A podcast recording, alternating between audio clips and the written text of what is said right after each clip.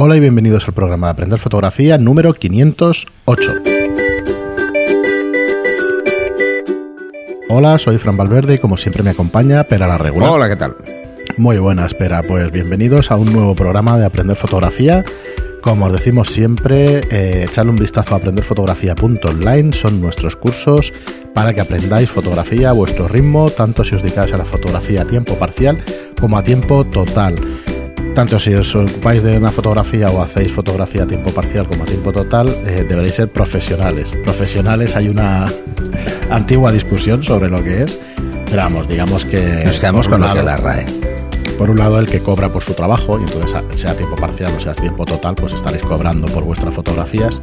Y aficionado es la persona que no cobra, pero un aficionado puede cuidar su equipo, puede cuidar su trabajo y sus imágenes exactamente igual que un profesional. Así que intentemos pues diferenciar esos términos o por lo menos nos quedamos nosotros con esos que, bueno que son los que nos interesan. Echarle un vistazo a los cursos, es tipo Netflix, es una suscripción a 10 euros al mes y bueno, ya estamos muy contentos con cómo quedan los cursos y el temario que, que damos en todos ellos. Y nada, hoy tenemos una serie de preguntas y los dos siguientes programas tenemos un par de temas interesantes para tocar. Si queréis, bueno, cuando toquemos el tema en el siguiente y en el otro, ya surgirán nuevas preguntas. Hoy tenemos algunas que todavía colean del tema de los PCs, de, los ah. Windows, de los Mac y eso. Pero bueno, ya no queremos hacernos cansinos, pero tampoco queremos dejar en el tintero pues opiniones de, oyentes, ¿no? Que nos escriben. Escuchantes. ¿De acuerdo? Ya, hemos perdido eso de los escuchantes. Sí, es que esto se convierte al final en radio un poco, ¿no? Lo del podcast, yo creo que al final se convierte en radio. Sí, es que lo es. Sí, lo es. Lo que pasa es que, bueno, tenía una connotación, pues no sé si decirte que hace dos, tres años un poco distinta o igual para nosotros que empezábamos con el podcasting y luego ya pues lo vemos más, por lo menos yo lo estoy transformando, llevándomelo más a, al tema de radio y tal. Muy bien, pues nada, empezamos con Diego Fernando Melo Silva, que es un, es un oyente, es un escuchante desde hace años, de los primeros también que nos comentaba y que, nos ponía por aquí. Os leo. Dice, la palabra felicitaciones es corta para estos momentos. La verdad es que es un gran logro llevar, llegar a los 500 programas. Muchas gracias, Diego. Sí. Muchísimas gracias. Es que, es que, es un número muy gordo. Sí, nos decía un oyente que no lo he puesto aquí porque, bueno, ya lo comento igualmente, que, joder, que... Mm, disculpad por las palabras, que huevos tenéis que el 500 no habéis hecho nada especial. Coño, pues yo creo que es un logro. Hicimos algo especial. Es un logro llegar a los 500 y para mí lo especial es seguir con los programas y seguir con los temas y dar contenido. Pero bueno, eso es mi opinión, ¿eh? no nada más. ¿Y que no nos hayamos vendido al capital? bueno, eso es porque no ha llegado, básicamente. Bueno, sí, tuvimos alguna, acuérdate, pero... nosotros eh, vamos un poco a la nuestra y eso y vamos intentando pues, pues dar contenido. Igual es que ha corrido la voz. Tendremos que cambiar la estrategia, a ver si nos ponen pasta. Nos dice, cuando hablo de ustedes, la gente me pregunta eh, si me escuchaba todos y yo creía que más del 90% sí. Para mí ha sido una academia tremenda, no solamente en el área de la fotografía, sino cómo afrontar muchos retos y, y, como el mensaje del 24 de diciembre. Esto se trata de algo más que fotografía y al parecer es la excusa para ser grandes amigos y grandes proyectos. Gracias a ustedes y eh, he mejorado mucho mi fotografía cada vez logro la foto de una manera más profesional. Y como no me quiero cortar, como dice Pera, quiero hacer la pregunta nuevamente. A ver. Eh, si tengo una DSLR APS-C y quiero dar el paso a full frame, ¿lo hago por DSLR o lo hago por mirrorless? Y no olvidar, viva la cutancia. vale. Lo que tú prefieras. Es que es una pregunta muy abierta, va a gustos.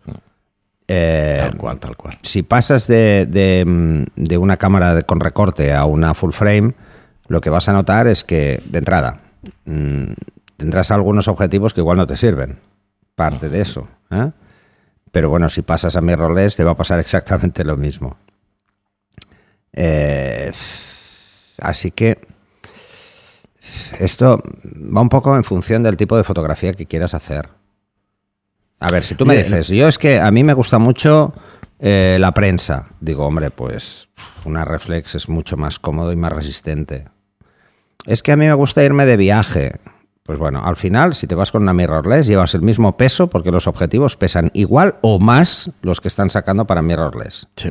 Así que, oye, ¿dónde está el ahorro de peso? En 300 gramos. ¿Qué hay de diferencia? Y Es que no hay más. según qué objetivo, No, ni el siquiera otro eso. día estuvimos haciendo, porque precisamente esa discusión se generó, y estuve comparando los pesos de la cámara Canon mirrorless con los objetivos y la mía. Y luego, en Bueno, lo que es el tiempo... es la más pesada. y la mía es la que más pesa. Por eso. Entonces, y luego estábamos comparando eh, el tema de las baterías y el uso, o sea, cuánto te va a obligar a llevar extra. Y al final le acabarás poniendo un grip igual a la mirrorless. Y si le pones un grip, ya la diferencia de peso se reduce a 100 gramos. Pues entonces, no sé, no sé. Mm, Yo, a ver, por el tema del peso, no. Desde luego que no. Por el tema de que sea más pequeñita y tal, no, porque también tiene peor grip, peor agarre. Para mí, al menos, no puedo coger la mano entera y entonces para mí es incómodo. Y cuando estuve probando las, tanto la Canon como la Nikon y la Sony, que también la había probado, yo tengo un problema de grip. Yo estoy intentando pensar. Con la Canon y la Nikon se nota un poquito menos. Con la Sony tengo problema de grip. Me, me Pero se nota un poquito pequeño. menos, pero sigue siendo más pequeño el. Es el tipo de agarre. Sí, ¿eh? Es- el agarre estoy acostumbrado a un grip muy grande y a poderlo coger en vertical. Entonces, si a estas les pones un, Es así, es así. un grip eh, externo con las baterías, se convierte en un camarón enorme igual. Yo, mira, como no tenemos aquí equipos y tal, intento ponerme en tu lugar y pensar eh, Ah, lo que sí cuánto que es tiempo. cierto es que cuando montas el 300 parece más grande el objetivo en una mirrorless. Porque como es más pequeñita, Pero eso es, eh, en relación a. en relación. A ver, yo qué te diría. Diego. Si Espera, va- varias cosas Sí. antes de esto. Depende de lo que quieras, ¿vale? Si lo que quieres, si lo que tú estás buscando es una cámara muy resistente, sellada y tal, va a ser una DSLR profesional, casi seguro. ¿Por qué? Bueno, porque esto es una tecnología relativamente más nueva. Pensar que, que las cámaras eh, reflex DSLR llevan ya, pues... 40 años, ¿Eh? 40 años. Bueno, en construcción llevan más. En construcción llevan como 60 años. Sí, 50, 60 puede ser. sí. Las que son de este tipo, ¿eh? como las que hay ahora, que eran analógicas, pero en digital llevan ya, pf, 15, 15, 17 años. sí, unos cerca de- 17 años tranquilamente. Entonces, esa evolución en estas cámaras, pues son 17 años de evolución, entonces han mejorado de una forma sustancial. Las mirrorless han aprovechado los avances que tenían en esas para meter nuevos. Vale, pero sigue siendo todavía una tecnología, para mi gusto, incipiente y que va a tener todavía un crecimiento. No creo que sea el momento. Evidentemente, si nadie las compra, no va a evolucionar. O sea que es bueno también que la gente las compre. Pero creo que el mercado no es exactamente el mismo. Para el aficionado es perfecta. Para el aficionado que no quiere aprender a hacer fotos, es perfectísima. Hay un montón de Es funciones. la sustitución sí. de una compacta de toda la vida. Está entre la compacta y la DSR hoy por hoy. Sí, pero a la vez, eh, yo Lo te pasa es diría que, tiene unos sensores enormes. O sea, Sí, si tú vas a necesitar tener una gama de objetivos amplia, desde el primer momento también te tienes que ir a una DSLR. Aunque Sí. ya existen muchísimos objetivos, pero porque tienes más, Pero tienes más opciones. opciones. ¿Por Si qué? luego- Porque si no vas a estar tirando siempre adaptador. Entonces, los adaptadores, aunque en este caso solo un anillo y no hay lentes, ya, pero restan igualmente. pero no. Al no haber lentes no es No que tenga que haber una resta óptica, ¿vale? No la hay. Pero, ¿cuál es? Es como los tubos de extensión, cuando usas cualquier cámara para hacer macro, por ejemplo. Pero eso es un inconveniente añadido. Son dos zapatas, o sea, hay, hay dos entradas, dos bayonetas. Entonces, eso, pues bueno, mm, si tiene juego, lo va a tener por dos sitios al final. Eh, y esos juegos, pues a veces nos dan algún problemilla. En cuanto a enfoques, ahora son mixtas las mirrorless. Las primeras no, las primeras solo enfocaban por contraste, como las primeros Live View en DLSR. Ahora es mixto. Ahora hacen por fase y por contraste. El enfoque por fase es muy rápido, es muy eficaz, es mm, instantáneo. El, info- el enfoque por contraste lo que permite es poder seleccionar más zonas a enfocar, pero con una precisión diferente. Entonces tiene ventajas e inconvenientes estos sistemas. Para mí el principal inconveniente es que eh, lo que podía ser una ventaja, que era el peso, no lo es. No es cierto ya. Porque cada vez son más pesadas. Y al final vais a ver cámaras de gama profesional mirrorless que serán enormes. Será como la mía, pero mirrorless. ¿Y cuánto espacio pueden ganar? El pentaprisma es lo único donde van a poder quitar. Y Sí, que es no pueden espacio, quitarlo del todo, ¿Por qué, poner un visor? Tiene- es lo aunque que sea electrónico. visor. Yo cuando miro la cámara, pues, joder, tiene un visor. Tienes que mirar. y, tienes, y puedes mirar a través de- del ocular. Entonces, eso van a tenerlo que tener de alguna forma. Entonces, cada vez harán oculares más grandes, con pantallas electrónicas más grandes, con visores electrónicos más grandes, y al final ocuparán exactamente lo mismo. Porque la gente lo que quiere es eso, cuanto más calidad mejor. El otro día me preguntaban, ¿qué es lo que a ti no te acaba de convencer? A mí lo que no me acaba de convencer es, de entrada, mm, que para un uso de una persona que quiere aprender a fotografiar, esas ayudas no le van a servir para entender lo que está haciendo, por un lado. ¿Y qué es lo que no me gusta a mí? Que yo ese problema no lo tengo. Pues lo que no me gusta a mí es mirar un visor electrónico, me cansa. Estoy tan acostumbrado a un visor óptico, todos miramos con los ojos directamente, y eso no cansa. ¿eh? Los visores electrónicos al final cansan, porque todavía no son tan buenos. Entonces, em, le afectan hasta los cambios de temperatura de color. A mi ojo no. A mi ojo ignora la temperatura de color. El visor electrónico lo va, a- lo va a aplicar. Y lo ponéis en, os daréis cuenta si lo ponéis en automático, no lo ponéis en automático. Bueno, en- am- con el óptico esto no os pasará. Y os acostumbraréis a otra forma de ver las cosas. Y luego, opera, que era lo que quería decir yo, eh, si, me va a dar, lu- si me va a durar la cámara de 5 a 10 años, ¿hay alguna diferencia si me cojo una DSLR o una mirrorless? A ver, mira, las cámaras de SLR duran lo que quieras. Lo que quieras. Le cambias el obturador y adelante. Y ya está. Y una- Aquí no hay obturador. En teoría deberían ser mm, deberían durar más tiempo. Tener pero más durabilidad. no lo tengo tan claro. Pero ya Todavía no, no, no lo me refiero a Es esa no duración, ya no me refiero a esa duración, sino que tiene más sentido. Se desarrollarán más objetivos para mirrorless, para DSLR, para las dos. Digo con los conocimientos que tenemos, nadie puede saber el futuro, solo faltaría. No, a ver. eh, Pero que tendría más lógica. ¿no? Las limitaciones ópticas las tenemos todos más o menos claras en cuanto a física. Eh, vamos a poder hacer objetivos mejores cuanto mayor sea el sensor. El mercado de las 35 milímetros es el que es. Eh, Vamos a tener objetivos cada vez más buenos porque las tecnologías para el tratamiento de los cristales cada vez son mejores Sí. y cada vez eh, tienen, podemos hacerlos más limpios, por decirlo de alguna forma sencilla. ¿Eso qué pasa? Pues eh, aquí muchas veces se ha dicho, bueno, ¿y dónde está el límite de resolución en un sensor? El límite está en los problemas que genere cuando le pones muchos megapíxeles. Cuando le pones muchas celdillas a un espacio tan pequeño, pues al final empiezan otros problemas que no tenías antes. ¿Cómo se compensan? Pues ópticamente no se pueden compensar. Entonces se tiene que compensar por software. ¿Y cuál es el problema? Las, mirrorless tienen una cantidad de proceso en las fotos que no tiene una DSR normalmente. Que, mm, ese disparo mm, en crudo es más real que el que vemos, por ejemplo, en una mirrorless. Porque le mete más trabajo. Entonces, eh, eso tiene ventajas y tiene inconvenientes. Tiene ventajas para la gente que quiere hacer muchas fotos rápido y no preocuparse.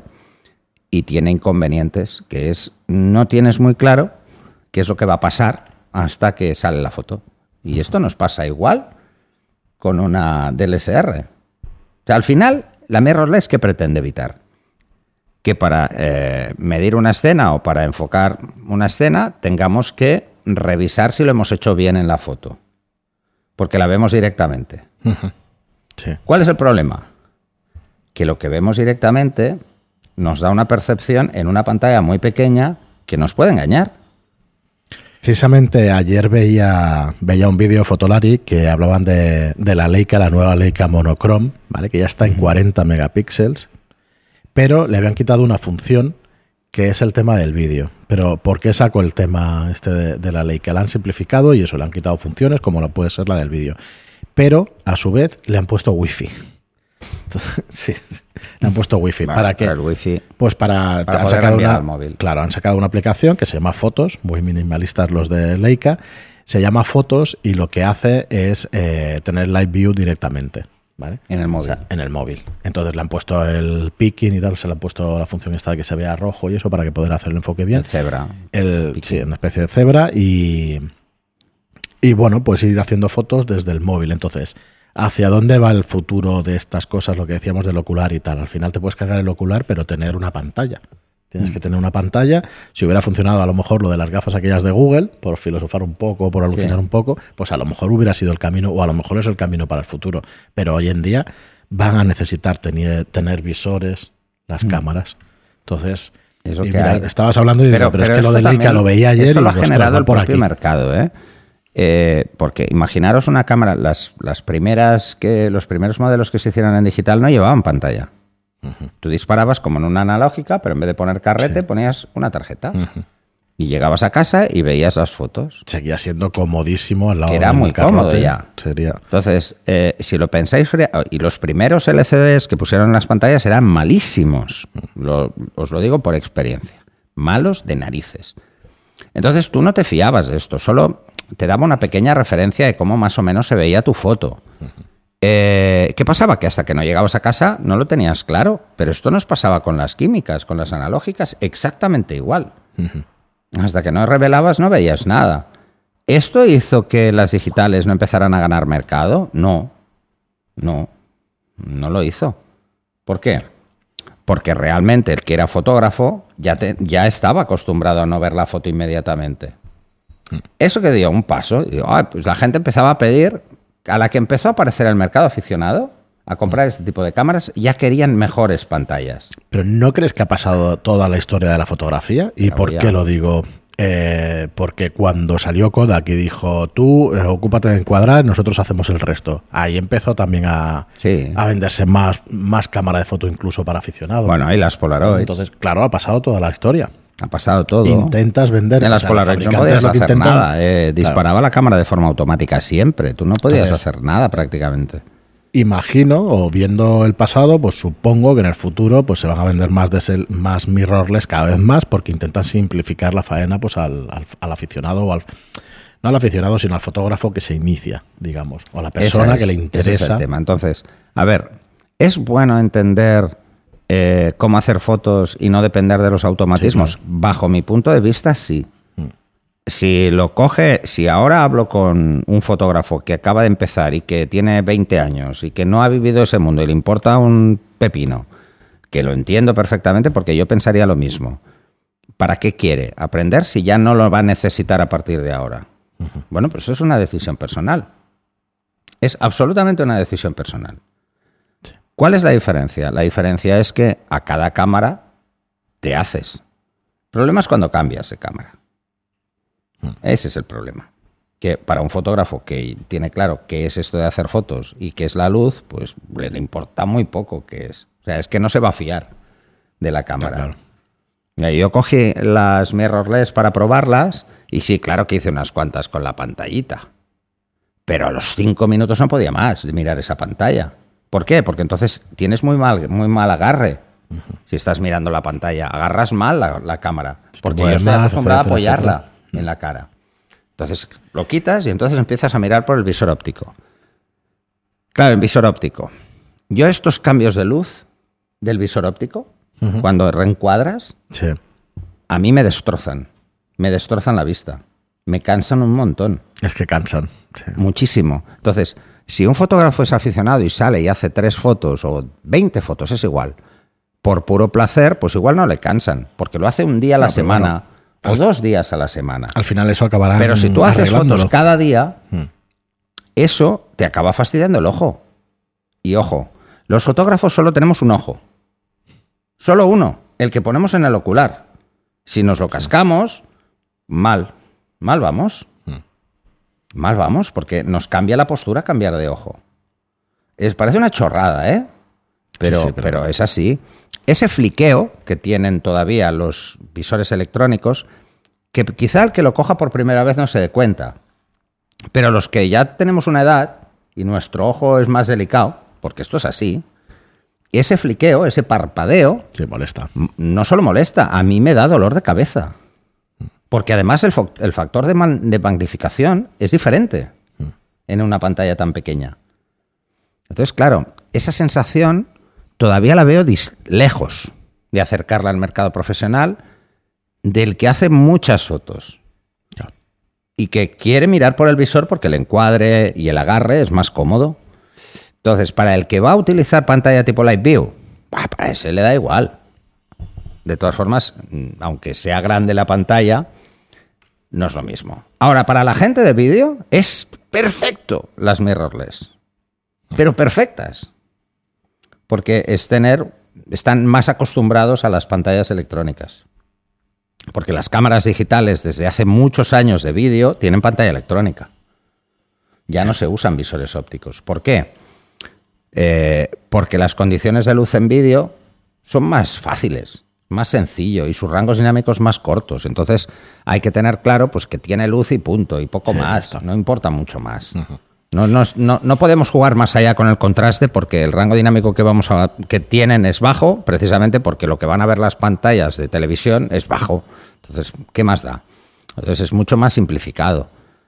Para la gente de cine, ya te digo que todos los directores de fotografía, todos, llevan un objetivo con un visor. Para mirar, todos, ópticamente. para ver la luz. Y luego hacen los ajustes, le dicen a las cámaras qué ajustes quieren usar. Ahora no me acuerdo. cómo quieren jugar con la luz. En el móvil había una aplicación muy buena, Artemisa, Artemis, ahora no me acuerdo, que era precisamente de, de eso, de los Artemis, mírala, es una peli.